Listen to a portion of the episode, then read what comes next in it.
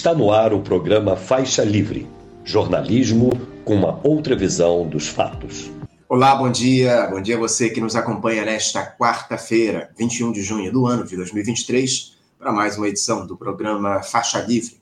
Muito obrigado a você que assiste a transmissão ao vivo pelo nosso canal no YouTube, o Faixa Livre. Agradeço demais também a você que acompanha o programa gravado a qualquer hora do dia ou da noite e a quem nos ouve pelo podcast Programa Faixa Livre nos mais diferentes agregadores. Lembrando sempre que Faixa Livre é uma produção da jornalista Cláudia de Abreu, auxiliada por Érica Vieira e pela jornalista Ana Gouveia. Mais um dia aí repleto de decisões importantes lá em Brasília.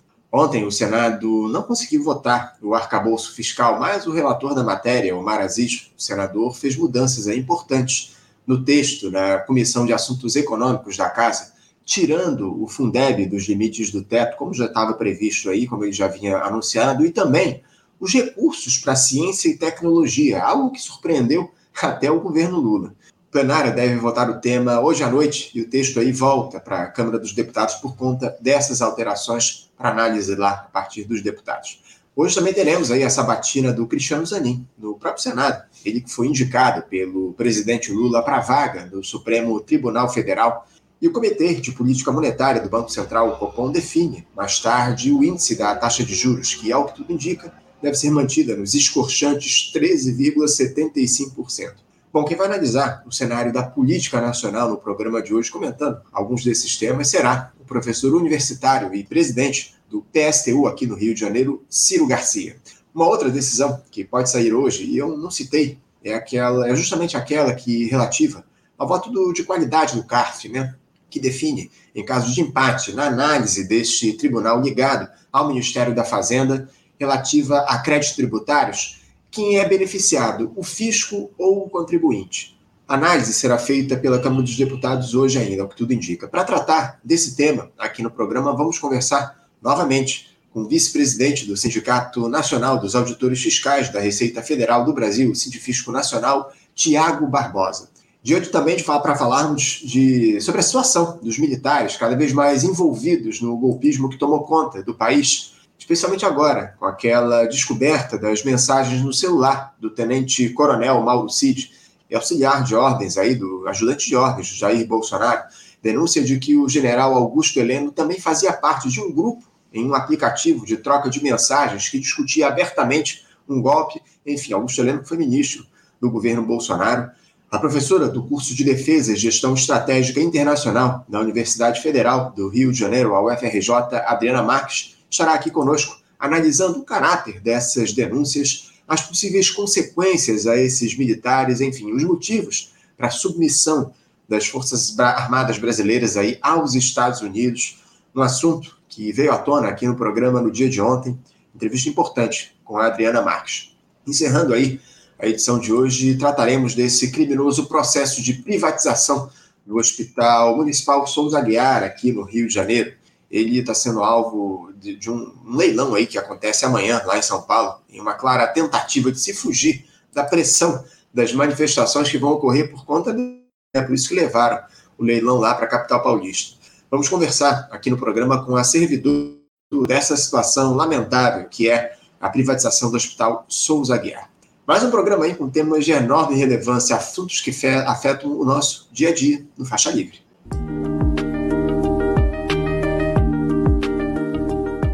E dando início às nossas entrevistas, eu saúdo do outro lado da tela o professor universitário e presidente do PSTU aqui do Rio de Janeiro. Opa, opa Ciro, você me escuta? Você me é, escuta, é, deu Ciro? Uma, deu uma quedinha no sinal, mas agora estou te ouvindo bem. Deu um pequeno travamento. Ciro, eu quero te agradecer muito a tua presença aqui para esse diálogo conosco no Faixa Livre. Muito obrigado por essa interlocução, Ciro. E a gente queria tratar com você a respeito das questões aí relativas ao país. Muitos temas para a gente tratar hoje, porque o Brasil ele segue aí nessa sua trajetória, Ciro, de superação em um período difícil da nossa história, onde quase fomos vítimas de uma retórica golpista, uma turma que tinha intenção de fechar o regime e nos mergulhar em um abismo de incertezas. O presidente Lula vem tentando deixar para trás essa tragédia com uma gestão de amplíssima aliança, com foco na recuperação da economia com relativo sucesso, utilizando-se daqueles programas de transferência de renda e também de medidas de restrição do gasto público, como é esse arcabouço fiscal aí que deve ser votado hoje lá no Senado Federal. Agora, ainda que os indicadores apontem para um cenário de melhora, Ciro, ela ainda está longe de alcançar os trabalhadores da base da pirâmide. Essa é a grande questão. Porque o consumo das famílias ele vem caindo é, de maneira consecutiva aí, a cada trimestre no nosso Brasil e não me parece que teremos grandes mudanças estruturais ao longo dos próximos meses. Até porque, afora as medidas de caráter neoliberal do próprio governo, temos um Banco Central que sabota abertamente o país. Ciro, como é que você avalia esses quase seis meses de governo Lula? Está dentro do que era esperado por você e por vocês do PSTU? Bom, primeiramente, bom dia, Anderson, bom dia, ouvintes do Faixa Livre. É sempre uma satisfação enorme estar aqui nessa tribuna democrática, debatendo questões de alta relevância para o nosso país. É, eu queria começar minha participação saudando né, os profissionais da educação, do, da educação básica do Estado do Rio de Janeiro, que estão numa greve já fortíssima aí em defesa da implementação do piso nacional do magistério e contra um ataque né, que vem sendo feito pelo Cláudio Castro ao plano de carreira da categoria. Inclusive, hoje, a galera deve ter assembleia, deve não, vai ter assembleia é, às 13 horas, lá na quadra do, da São Vicente, ali na Presidente Vargas. então, eu estou né? aí. É Nação Clemente, São Vicente é isso, eu já estou misturando aqui os santos. A Nação Clemente, né? É, às 13 horas, e aí eu quero mandar uma saudação, porque a greve está sendo muito importante. Sofreu um ataque importante ontem, Anderson, foi a decretação pela Justiça do Trabalho de ilegalidade da greve, e o Cláudio Castro também, como forma de ataque, né, soltou alguns contra-cheques com descontos enormes dos professores, de uma maneira ilegal, inclusive. Né? Então, minha saudação a essa luta importante, porque ela também se inscreve numa luta mais ampla, que é a luta pela revogação do novo ensino médio e da BNCC, que é a Base Nacional Curricular, né, que são greves que estão acontecendo no país inteiro, e essa greve aqui do Estado do Rio de Janeiro se inscreve nesse momento também. E uma saudação também importante ao pessoal da enfermagem que continua na sua, na sua mobilização pelo piso do magistério. Agora, entrando na pergunta propriamente dita, Anderson, bom, é, para ser muito sincero, não está muito fora do que a gente pensava, não. É, lamentavelmente, o que você falou aí, né, a sua é, fala final, quando você diz que os avanços são tímidos e não chegaram à base da pirâmide, é, isso era uma, uma coisa que era indicada é, pela amplitude né, da aliança que foi formada pelo governo Lula-Alckmin. Então, quando você tem uma aliança muito grande com a direita, você está caminhando da esquerda para a direita, e não o contrário. Né? E quanto mais ampla foi essa aliança, inclusive tendo que fazer concessões a setores claramente anti-governo, como é, por exemplo, o setor é, do agronegócio, que hoje tem um peso muito grande na realidade nacional, é um, um terço do PIB, né? É quase 50% das exportações. Então, nós estamos vendo uma situação em que é, contradições dentro do próprio governo. Você tem um ministro do Ministério da Agricultura ligado diretamente ao agronegócio, que sabota o INCRA, que sabota o, o, o Ministério do Desenvolvimento Agrário. Né? Então, você tem uma aliança tão ampla que ela acaba é, impedindo né, que medidas mais consequentes em relação à distribuição de renda sejam efetivamente tomadas. Então, o que, é que nós temos até agora? Nós temos até agora, desse ponto de vista, você já mencionou, o arcabouço fiscal, que vai ser votado hoje lá no Senado, com algumas modificações, né? modificações essas que vão obrigar a ele voltar para a Câmara né? e, e ser revotado, porque ele só seria é, aprovado se fosse sem modificação no, no Senado. Como tem modificações, volta para a Câmara. Mas o arcabouço fiscal nada mais é do que um novo teto de gastos. Né?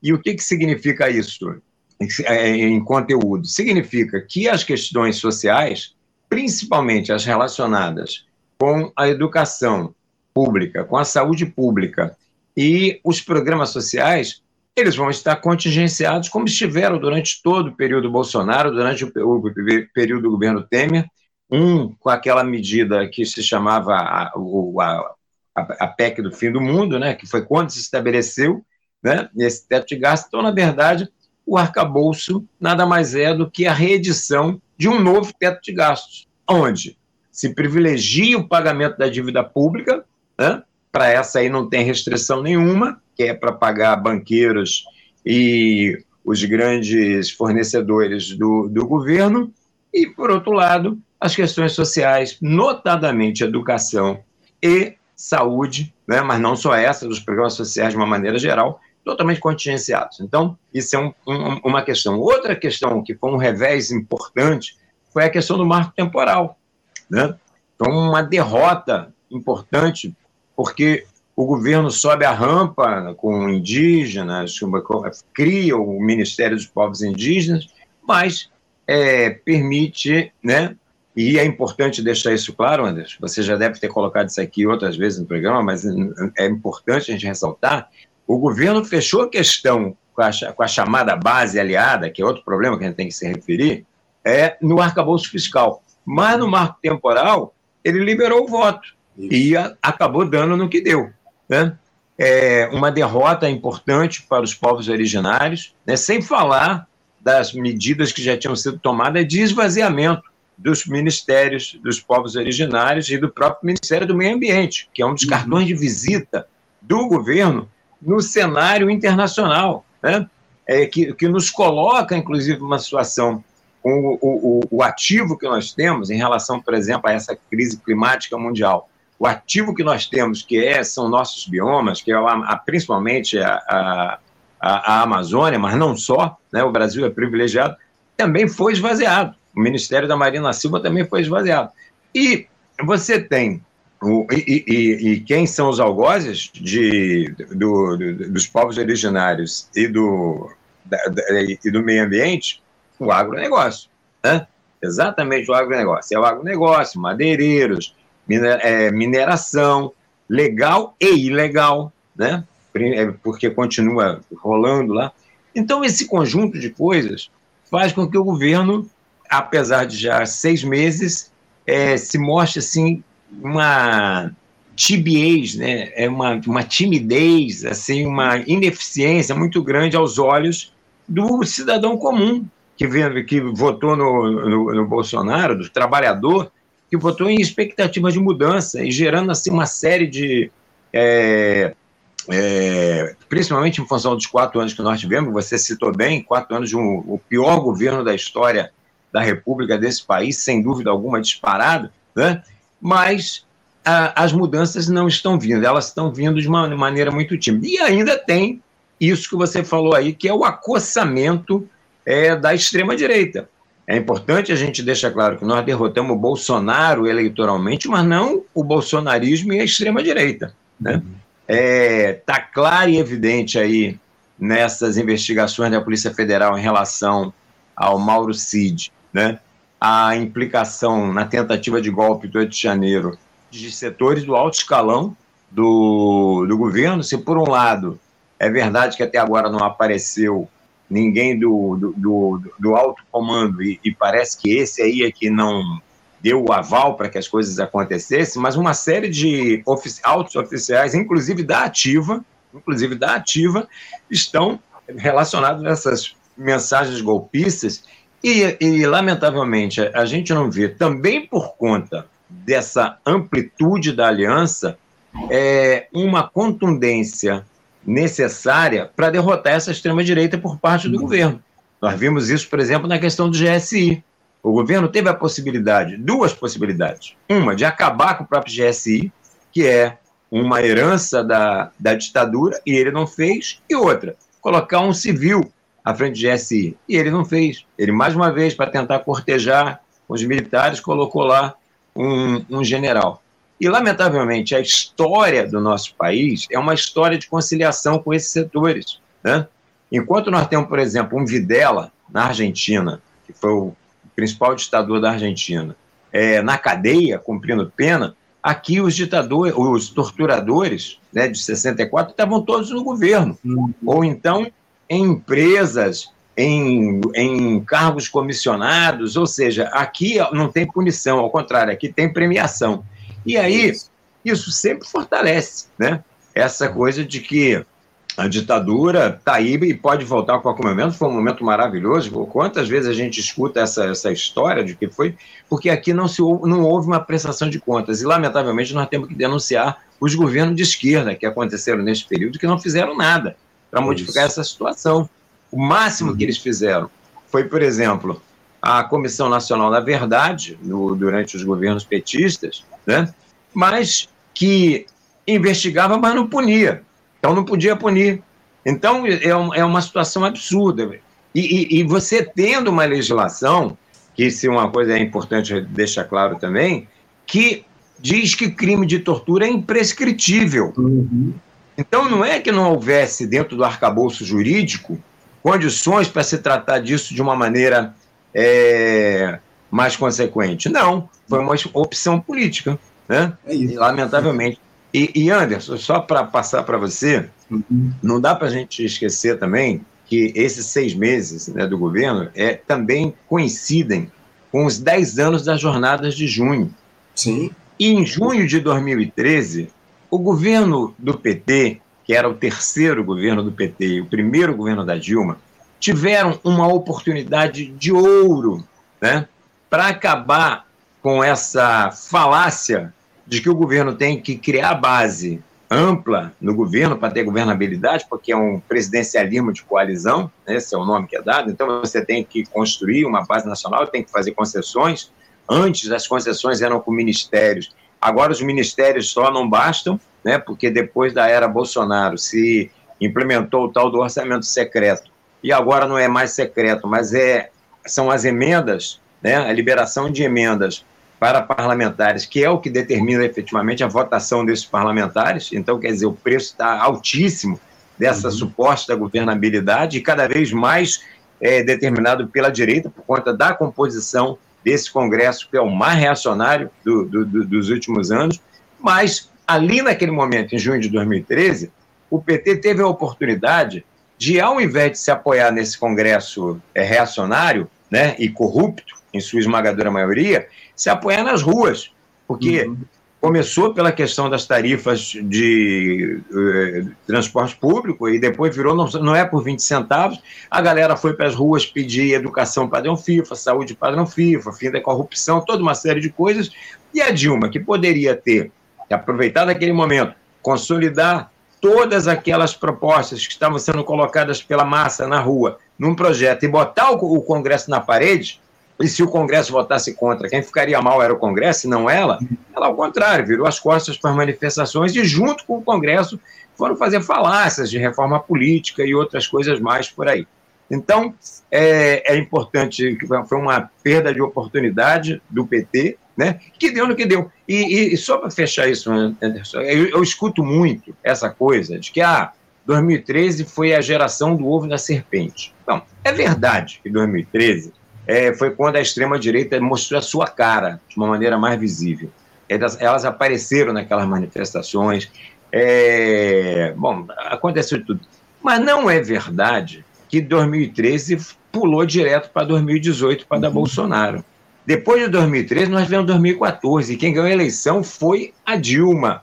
A Dilma depois foi impeachmentada porque cometeu um estelionato eleitoral fruto da crise econômica que havia no nosso país, ela não cumpriu suas promessas de campanha. Tem uma frase dela famosa e célebre que era: Não vou mexer nos direitos dos trabalhadores, nem que a vaca tussa. Uhum. E a uhum. primeira coisa que ela fez quando tomou posse foi atacar direitos dos trabalhadores, seguro-desemprego, é, pensões por acidente de trabalho, fiéis, que eram uma coisa importante para os filhos da classe trabalhadora, né, nessa lógica de privatização do ensino público, mas os filhos da classe trabalhadora estavam indo para as faculdades através de férias, e ela atacou tudo isso de uma sacada só.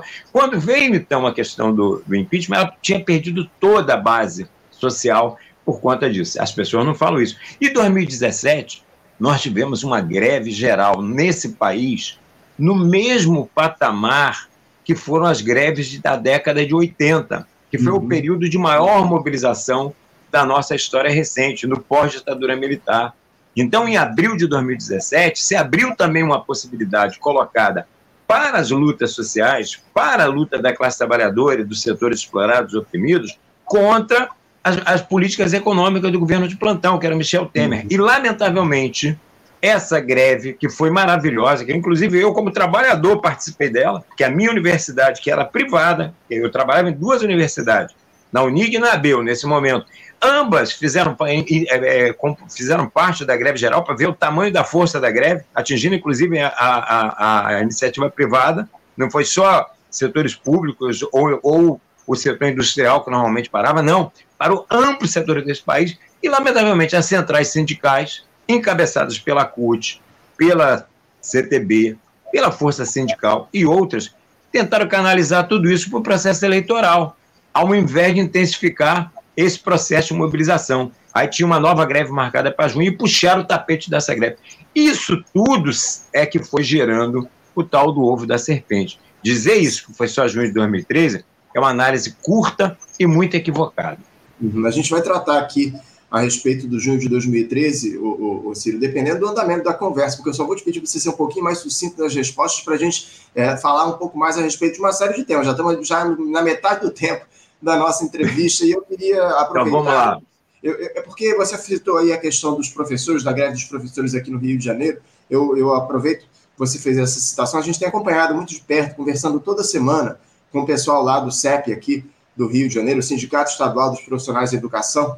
Eu quero mandar um abraço para eles. Ontem aí, como você muito bem colocou, um desembargador é, declarou ilegal a greve dos professores aqui a pedido, né, uma ação imposta aí pelo governo do Rio de Janeiro, enfim. E vamos ver como é que se dá hoje. Você citou aí, vamos ter aí mais uma assembleia dos profissionais de educação lá na quadra da São Clemente e a gente vai continuar acompanhando muito de perto. Esperamos, acima de tudo, que a justiça desfaça essa, essa, essa decisão aí de, de ilegalidade da greve dos professores, que é evidentemente, como você muito bem colocou, muito, muito justa a partir de uma gestão que não, uma gestão evidentemente do governador Cláudio Castro, que não está nem aí para as demandas dos profissionais de educação, não, não respeita o piso para toda a categoria, enfim, o piso nacional do magistério é uma questão que a gente vem tratando com muita proximidade aqui do nosso programa. Agora, o, Ciro, uh, na tua avaliação, a gente, nós temos uma, uma esquerda majoritariamente comprometida com a ideia de alterarmos essa correlação de forças que está colocada, eu te confesso que eu não vejo aí muito, muito, eu vejo, na verdade, muito conformismo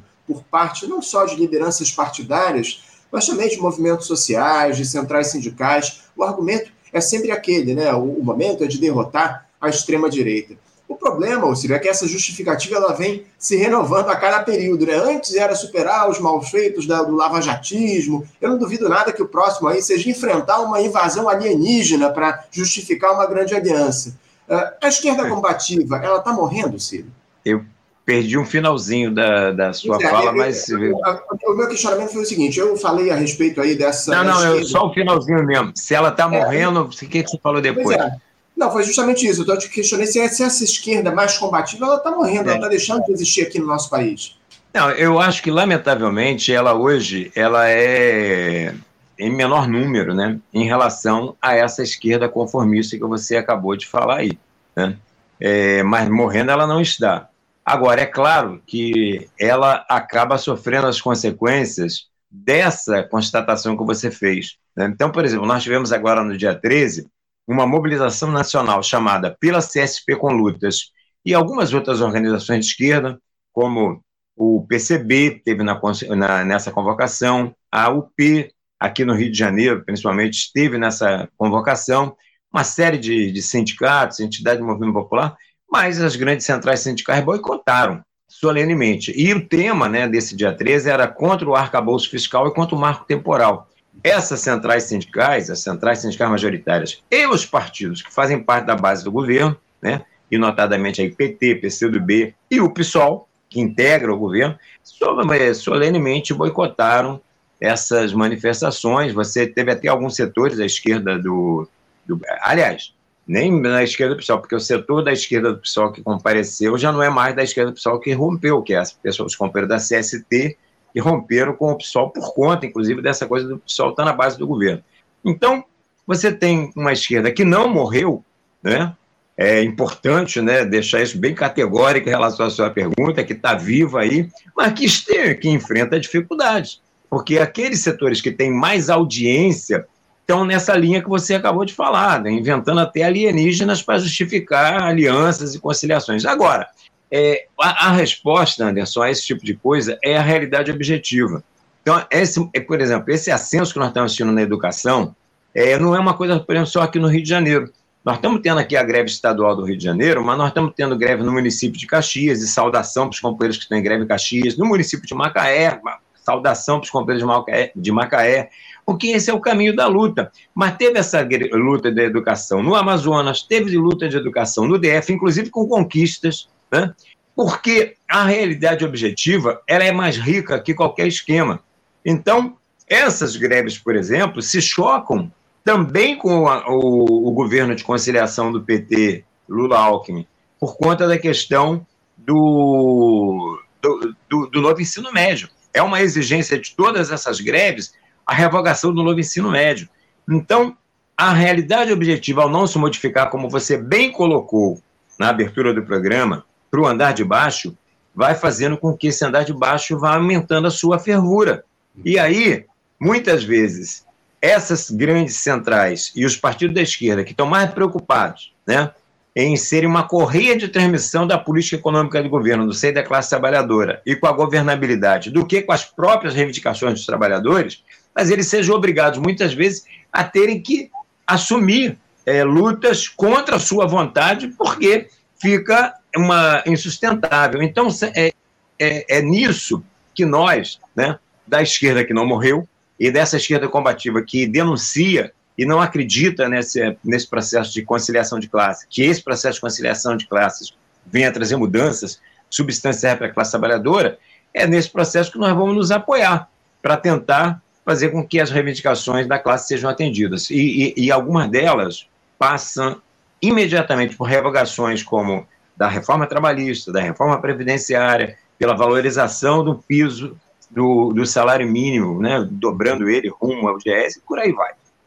Há uma greve da educação também, Ciro, no município de São Gonçalo, aqui no Rio de Janeiro. Você tá, falou aí a respeito de Caxias, enfim, lá o pessoal de São Gonçalo também está fazendo uma greve na educação. A gente tem acompanhado muito de perto aqui também no nosso programa. Agora, Ciro, ontem aqui no, no, no Faixa Livre surgiu uma discussão com um debate com o Valério Arcari, né, o professor do, do IFE lá de São Paulo, professor aposentado, historiador, e sobre as parcelas da esquerda aí que defendem as ditas pautas identitárias, né? o movimento negro, os LGBTQIAP+, enfim, ele ressaltou, Valério, a importância desses grupos na luta de classes.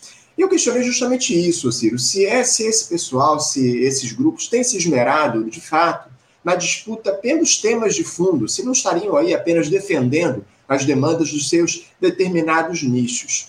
Os movimentos ditos identitários, o, o Ciro, fazem a luta de classes aqui no nosso país? Olha só, Anderson, essa tua pergunta é maravilhosa.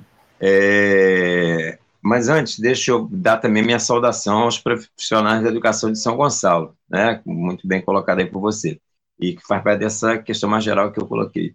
Bom, é, essas lutas contra a opressão, né, é, que tem uma importância enorme no nosso país, principalmente depois de quatro anos de, de, de um governo de extrema-direita, onde esses setores foram duramente perseguidos, né, em todos os sentidos, onde houve um aumento do racismo, aumento do feminicídio, aumento da LGBTQ-fobia, aumento né, de ataques, por exemplo, às escolas, como nós estamos vendo, é uma coisa que se naturalizando, como lá nos Estados Unidos, né? Tudo isso tem a ver com esses quatro anos de extrema-direita. É... E as lutas desses setores, é claro que elas têm uma importância muito grande no nosso país. Agora, esses são setores oprimidos, né? A opressão, ela é um conceito distinto da exploração, né? Mas ela é utilizada pelo capitalismo, ela é utilizada pela burguesia, pelos grandes empresários, com o objetivo de aumentar a, a, a exploração. Os setores oprimidos, em geral, são setores superexplorados. Né? Uhum. É o caso das mulheres, que ganham mais que os homens, é o caso dos negros, que ganham mais, menos que os brancos, e as mulheres negras, então, nem se fala, que estão lá na base, da, como dizia a Elza Soares, é a carne mais barata do mercado. É o setor LGBTQIA, que inclusive fica alijado do mercado de trabalho, uma parcela deles, como por exemplo o setor trans, né, as mulheres trans, ou é, as pessoas trans de uma maneira geral, que muitas vezes são obrigados a irem para a prostituição, porque não tem, porque tem um mercado de trabalho formal negado a essas pessoas. Então, essas lutas, elas têm um peso e têm uma importância muito grande. Mas essas lutas necessariamente, inclusive para serem exitosas, elas têm que estar combinadas com a questão da luta de classe. Elas têm que estar combinadas com a questão da luta contra a exploração, porque é o capitalismo que se utiliza dessas ideologias reacionárias, né, machismo, racismo, LGBTfobia e etc., para superexplorar esses setores, vulnerabilizando no mercado de trabalho, a precarização do mer mercado de trabalho, salários desiguais, como o caso que eu já citei aqui, já, né, de homens, de, de mulheres e negros. Então, essas lutas, elas estão lutas que têm que estar inseridas, agora elas têm suas especificidades. E o grande problema dentro, hoje, desse, desses setores, né, é que existe uma disputa entre aqueles setores, do, do mesmo jeito que você falou aí da, da esquerda, da, da, conciliação e a esquerda combativa, né, que, que é apostar na mobilização, na organização dos trabalhadores, também dentro desses setores tem essa luta, porque o governo Lula, ele faz a cooptação, né? ele faz a cooptação desses setores, não só desses setores de lutas contra a opressão, mas também a própria questão, isso acontece no próprio MST, né? que apostam nas, em, em, em, transformações por dentro do governo e desarmam completamente as lutas na base, embaixo. Então, você tem setores lutando por uma pauta de tipo, por exemplo, a questão da reparação do, do movimento negro. Isso é fundamental. Nós temos séculos de escravidão aqui no nosso país, é um dos países mais racistas do mundo. A gente toda hora está vendo casos de racismos absurdos, né? Algumas delas alguns desses casos promovidos pelo próprio poder público, uhum. através da, da polícia, né? é um escândalo que acontece com a, fora a política de segurança, que é genocida em relação à juventude negra nas favelas, você tem casos como o, a prisão de um cara acorrentado lá em, em São Paulo, amarrado, você tem situações abjetas, né? É, é, mas e promovidas pelo próprio poder público, em, em muitos casos, e, e, e, sem falar o quanto que fortaleceu, essas pessoas racistas, LGBTfóbicas, machistas, o feminicídio, que aumentou de uma maneira impressionante também. Então, essas pautas, elas têm muita importância, né? mas muitas vezes setores de, eh, ligados a, a essas lutas acabam também entrando nessa lógica da conciliação, entrando na conciliativa que o governo, né, por dentro, vai ter coisa, e não vai acontecer. Então, essas pautas elas têm que ser trazidas para as ruas, né, através de um processo de mobilização e organização dos setores explorados com os setores oprimidos, para que elas possam ter consequências em suas justíssimas reivindicações, porque nós vivemos num país muito conservador, muito reacionário, né, é, setores, né, porque também nós não podemos perder de vista que durante mesmo esses quatro anos de Bolsonaro, algumas conquistas elas se mantiveram, né? Como a questão, por exemplo, do casamento é, homoafetivo, bom, e uma série de outras. Houve a, a, a, própria legislação contra a violência doméstica, a Lei Maria da Penha, então a, a extrema-direita não conseguiu, né?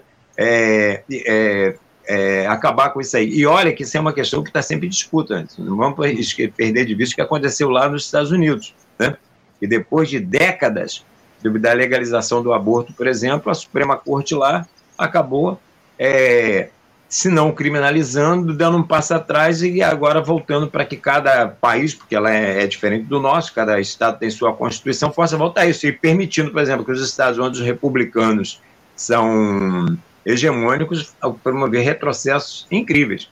Então, não, é, não foi qualquer coisa, e, e foi graças à luta desses setores. Agora, não dá para confiar na que isso vai ser alcançado pelo governo. É na aliança dos setores explorados dos setores oprimidos, esses todos que nós nos referimos aí, que a gente vai conseguir é, avançar nessas pautas também.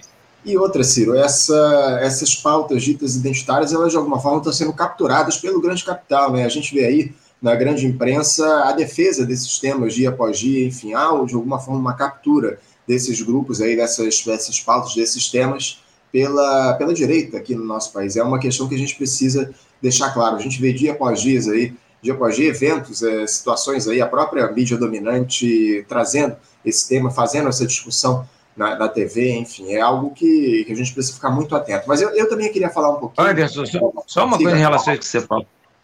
Só aí que você falou que é muito importante, porque eu acho que você colocou uma coisa muito importante, que é essa cooptação do próprio sistema capitalista em relação a essas lutas. Um grande exemplo disso é a parada do orgulho gay, que uhum. começou como uma forma de luta, inclusive rememorando né, as lutas de Stonewall lá nos Estados Unidos, né, da, da, é, da, da, galera LGBTQIA+, né, contra a opressão lá nos Estados Unidos. Então, isso foi, né, a gente transformou aqui, que no primeiro momento era ali, hoje é uma parada para fortalecer o pink money, né, que é, como você falou, esse setor é o comércio aí do...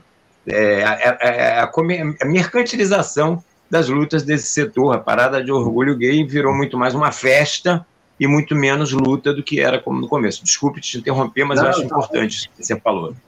Importantíssima a tua observação, Ciro. Eu queria falar também um pouco, Ciro, sobre essa CPMI do 8 de janeiro, né? Porque deputados e senadores aí ouviram ontem o ex-diretor-geral da Polícia Rodoviária Federal, Silvinei Vasques, que atuou diretamente para tentar impedir a vitória do presidente Lula no segundo turno das eleições presidenciais do ano passado ao ordenar a ocorrência de bloqueios para dificultar o acesso de eleitores do petista às urnas, especialmente na região Nordeste.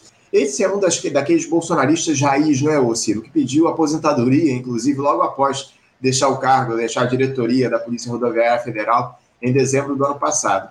A deputados e senadores, ele disse que é fantasiosa a tese de que teria atuado para tentar impedir a vitória do Lula, que seria impossível uma ação como essa.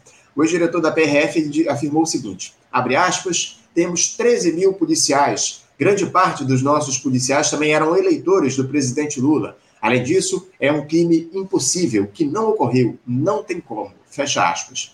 Eu não sei se você acompanhou, Silvio, esse depoimento lá do Silvio Nevachas, que durou oito horas e meia na CPMI, no dia de ontem, o primeiro, aliás, o primeiro depoimento da Comissão Parlamentar de Inquérito, mas eu gostaria de uma análise sua para essas alegações do Silvinei e também, o Ciro, as suas expectativas aí para essas próximas oitivas, porque teremos ainda os generais Augusto Heleno e Braga Neto, que ocuparam ministérios na gestão Bolsonaro. Será que essa CPMI vai engrenar, Ciro? Você acredita que essa comissão vai produzir resultados relevantes para desmascarar aqueles que engendraram e financiaram o 8 de janeiro? Olha só, Anderson, é, a gente sempre teve aqui no nosso país e uma, um ditado popular, e olha que a voz do povo é a voz de Deus, né? quer dizer que CPMI, CPI, tudo isso acaba em pizza. Né? Nós vimos, por exemplo, a robustez da, CP, da CPI da, das vacinas, por exemplo, no próprio governo Bolsonaro, e até agora a gente viu que, apesar de toda a repercussão dado pela mídia tradicional, pela eficácia, inclusive, da, da, daqueles parlamentares que estavam à frente daquela CPI, que foram muito bem, conduziram bem seu, seus trabalhos, mas onde é que estão as punições, né? Até agora, onde é que o que, que teve de concreto com relação às denúncias que foram é, é, denúncias não, as investigações que foram feitas e comprovadas, né, no relatório da CPI. Além de, é, é, além dessa coisa da impunidade, né, do, do vira-pizza, tem um outro problema. A própria mídia tradicional também tem criticado e muito a atuação dos parlamentares, que os parlamentares governistas, né, da base do governo, têm sido inábeis, né? não têm tido, por exemplo, a mesma eficácia que tiveram os parlamentares na CPI da, da vacina, na época da Covid. Então, além de tudo, você ainda tem esse problema, né? Você ainda tem lá é, é, é, é, parlamentares que não estão com o mesmo preparo que os anteriores. Bom, isso tudo combinado dá um caldo que vai aproximando para isso. Agora, a questão, Anderson, é que tem tanta. É, são coisas que estão acontecendo em paralelo. Ao mesmo tempo que está tendo esse Silvinei, que você falou, é um cara de pau, de carteirinha, que inclusive essa aposentadoria que você se referiu é ilegal.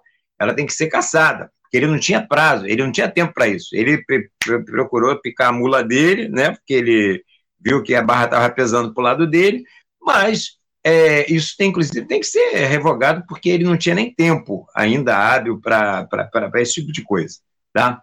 É um, um picareta de, de marca maior, né? É, inclusive deformou a Polícia Rodoviária Federal, por exemplo, esse caso que aconteceu esse fim de semana, do casal que foi assassinado, executado, né?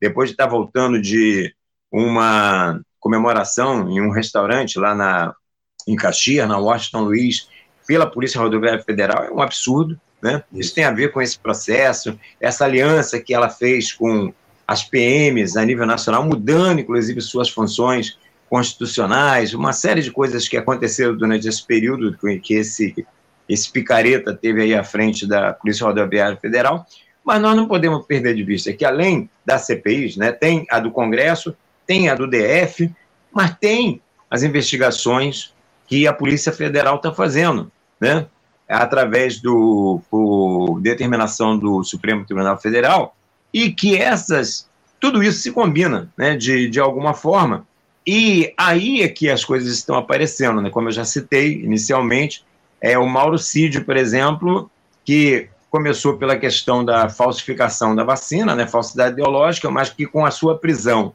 e a apreensão lá do seu celular e outras coisas mais, vai vendo que Anderson Torres, é, Mauro Cid, o, o, Zé, o irmão dele lá, né, que ele falava que era meu irmão, que eu, esqueci o nome aqui agora do, do, do militar.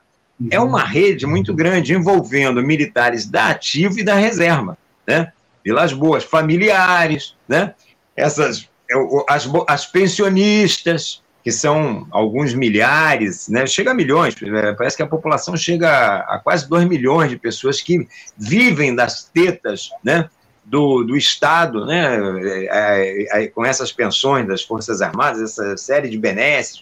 Ele tentou, inclusive, aqui o Bolsonaro, fazer o que o Hugo Chávez e o Maduro fizeram na Venezuela, que era formar uma lá, em, lá na Venezuela, eles formaram uma bola burguesia, que é a, a burguesia bolivariana, né? Uhum. É, mas, é, entregando setores da economia diretamente para o alto comando militar. E por isso Maduro tem uma ditadura capitalista com tanto apoio das Forças Armadas, porque as Forças Armadas se deram muito bem nos governos é, chavista e do Maduro. Ele tentou fazer a mesma coisa. Ontem mesmo, no Globo, tem uma denúncia das empresas que se beneficiarem muito durante uhum. o, o, governo do Bolsonaro e todas elas ligadas a militares. Ele também tentou usar a mesma receita, só que aqui a nossa economia é, tem um grau de complexidade muito maior que a da Venezuela que não permitiu que isso acontecesse. Mas não, nem por isso ele deixou de agraciar milhares de parlamentares com, é, com os cargos comissionados, com os famosos DAS na, nas empresas públicas. Ele fez uma série de coisas aí, entendeu? mas não conseguiu é, repetir aquilo. Então, esse conjunto de coisas está começando a ser é, desmantelado, mostrando, inclusive, autos oficiais né, da, da ativa. E, a, e, e, aquele, aquele grito, Anderson, já passar para você, é, do primeiro dia, não foi nem do dia 8 de janeiro, né, que nós fizemos os atos no 9, e aí é, essa, esse canto ecoou no país inteiro. Mas no, no dia da posse do Lula, espontaneamente surgiu o grito do sem anistia sem anistia, sem anistia, sem anistia. E se uhum. nós queremos, de fato, derrotar a extrema-direita no nosso país, não pode ter anistia. Agora, esse grito, ele vai, a, a, concretização desse grito, ele virá é da pressão popular, é da pressão da classe trabalhadora e dos setores oprimidos que das ruas, porque se depender da vontade do governo Lula Alckmin e sua um governo de conciliação nacional, é um governo de unidade nacional e essa todas essas é, concessões, é, vai ser isso. A gente vai. Nós vamos ter aí uma coisa importante agora, que é provavelmente o julgamento da inelegibilidade do Bolsonaro. Né? E ele deve ficar inelegível. É, vai ser, ele vai ser agora, se não tiver vista, né? Porque tem toda é, uma campanha. É. Deve começar amanhã, mas o que tudo indica ainda vai render por muito tempo, né? Pelo menos a expectativa é que o, o Nunes Marques, ministro lá, que é bolsonarista, foi indicado pelo próprio ex-capitão, ele peça vistas desse processo e que essa discussão ela se alongue até setembro, parece. Exatamente, tem toda uma pressão, né, inclusive da mídia oficial, da mídia burguesa tradicional, para que não se peça vista, estão tentando constranger o cara lá e tal. Mas eu acho que esse cara é bolsonarista raiz, eu estou com você. Eu acho que é bem provável que ele peça a vista, né? Se não pedir, vai ser uma surpresa muito grande. Mas a gente, às vezes, é surpreendido também, entendeu? Até positivamente. Até positivamente, de vez em quando, a gente é, é surpreendido, né? Como, por exemplo, essa mudança lá do, do Senado, tirar o Fundeb lá do, do arcabouço, o próprio governo ficou, né? Mas vamos ver como é que isso vai rolar. Mas o que eu quero dizer é o seguinte: existe, então, é, as investigações elas estão acontecendo, estão aparecendo os nomes, né? Os CPFs estão surgindo de responsabilidades aí. Agora, a punição é fundamental. Que não haja anistia é fundamental. E isso só vai ser alcançado com uma forte pressão é, popular, com pressão das ruas, porque se depender do governo, nós vamos vai acabar tudo em pizza. Essa é, essa é a verdade. É, essa é a grande questão. E, a gente e, com um, e, com, e com um perigo muito grande, Anderson. É que, se é verdade que o 8 de janeiro foi derrotado, uma tentativa de golpe derrotada, também é verdade que eles deram uma demonstração de força. Né? Uhum. E se não houver essas mudanças que você se referiu na abertura do programa, é no sentido de que a classe trabalhadora comece a sentir, de fato, de que a vida dela está melhorando, de que a vida dela, de que, olha, valeu a pena é, votar ne, nesse governo, no, se, se esse governo entrar em crise, e principalmente em crise de representatividade, né, como aconteceu com o segundo governo da, da Dilma, nós vamos poder ter outras tentativas de golpes aí e com finais imprevisíveis. Né? Uhum. Então, a derrota da extrema-direita é, bolsonarista ela é de fundamental importância e a faca e o queijo estão aí. Uhum. O problema é vontade política. É. Tá? E acho que quem vai garantir essa vontade política, só quem pode garantir que essa vontade política se manifeste é a pressão que vem das ruas através dos movimentos dos trabalhadores dos setores explorados e oprimidos. Vamos acompanhar todo esse processo, Ciro. Mas, acima de tudo, eu quero te agradecer. Eu estou com o meu tempo mais do que esgotado aqui, Ciro. Eu agradeço muito a tua presença, a tua participação conosco aqui no programa de hoje. É sempre muito bom bater esse papo com você aqui no Faixa Livre. A gente vai voltar a fazer esse diálogo em outras ocasiões. Obrigado, Ciro, pela tua presença. Um bom dia para você. Um abraço forte. Eu é que agradeço, Anderson, essa oportunidade. Um abraço para você, Ciro. Bom dia. Eu é que agradeço. Na luta aí. Conversamos aqui com Ciro Garcia. Ciro Garcia, que é professor universitário e presidente do PSTU aqui do Rio de Janeiro. Enfim, o Ciro sempre bate um papo aqui muito importante com a gente no nosso programa, dialogando a respeito das questões aí relevantes para o nosso país, enfim, a luta da classe trabalhadora. Sempre bom contar com as opiniões do Ciro Garcia aqui no Faixa Livre. Você, ouvinte do Faixa Livre, pode ajudar a mantê-lo no ar. Faça sua contribuição diretamente na conta do Banco Itaú agência 6157, conta corrente 99360, dígito 8. Esta conta encontra-se em nome do Sindicato dos Professores do Município do Rio de Janeiro e região, o Simpro Rio, uma das nossas entidades patrocinadoras, mas seus recursos são destinados exclusivamente para o financiamento do nosso programa. Você pode fazer sua doação de qualquer valor, utilizando também a nossa chave Pix, que é ouvinte@programafaixalivre.com.br. Sua contribuição é fundamental para a manutenção desta trincheira progressista no ar.